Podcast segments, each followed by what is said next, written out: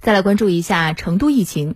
昨天下午，成都市举行疫情防控工作新闻发布会。成都市卫健委主任杨小广通报，成都市锦江区出现一起新的聚集性疫情。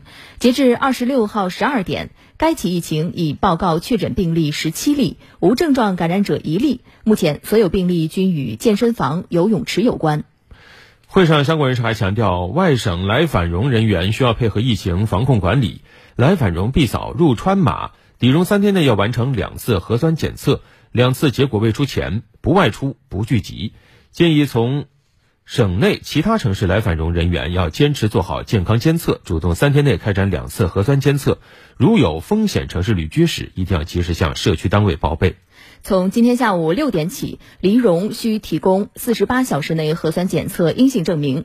另据成都市锦江区政府常务副区长黄婉介绍，临时管控区域内的教学培训机构停止一切线下教育教学活动，临时管控区域内的中小学、幼儿园已指导做好线上教学准备。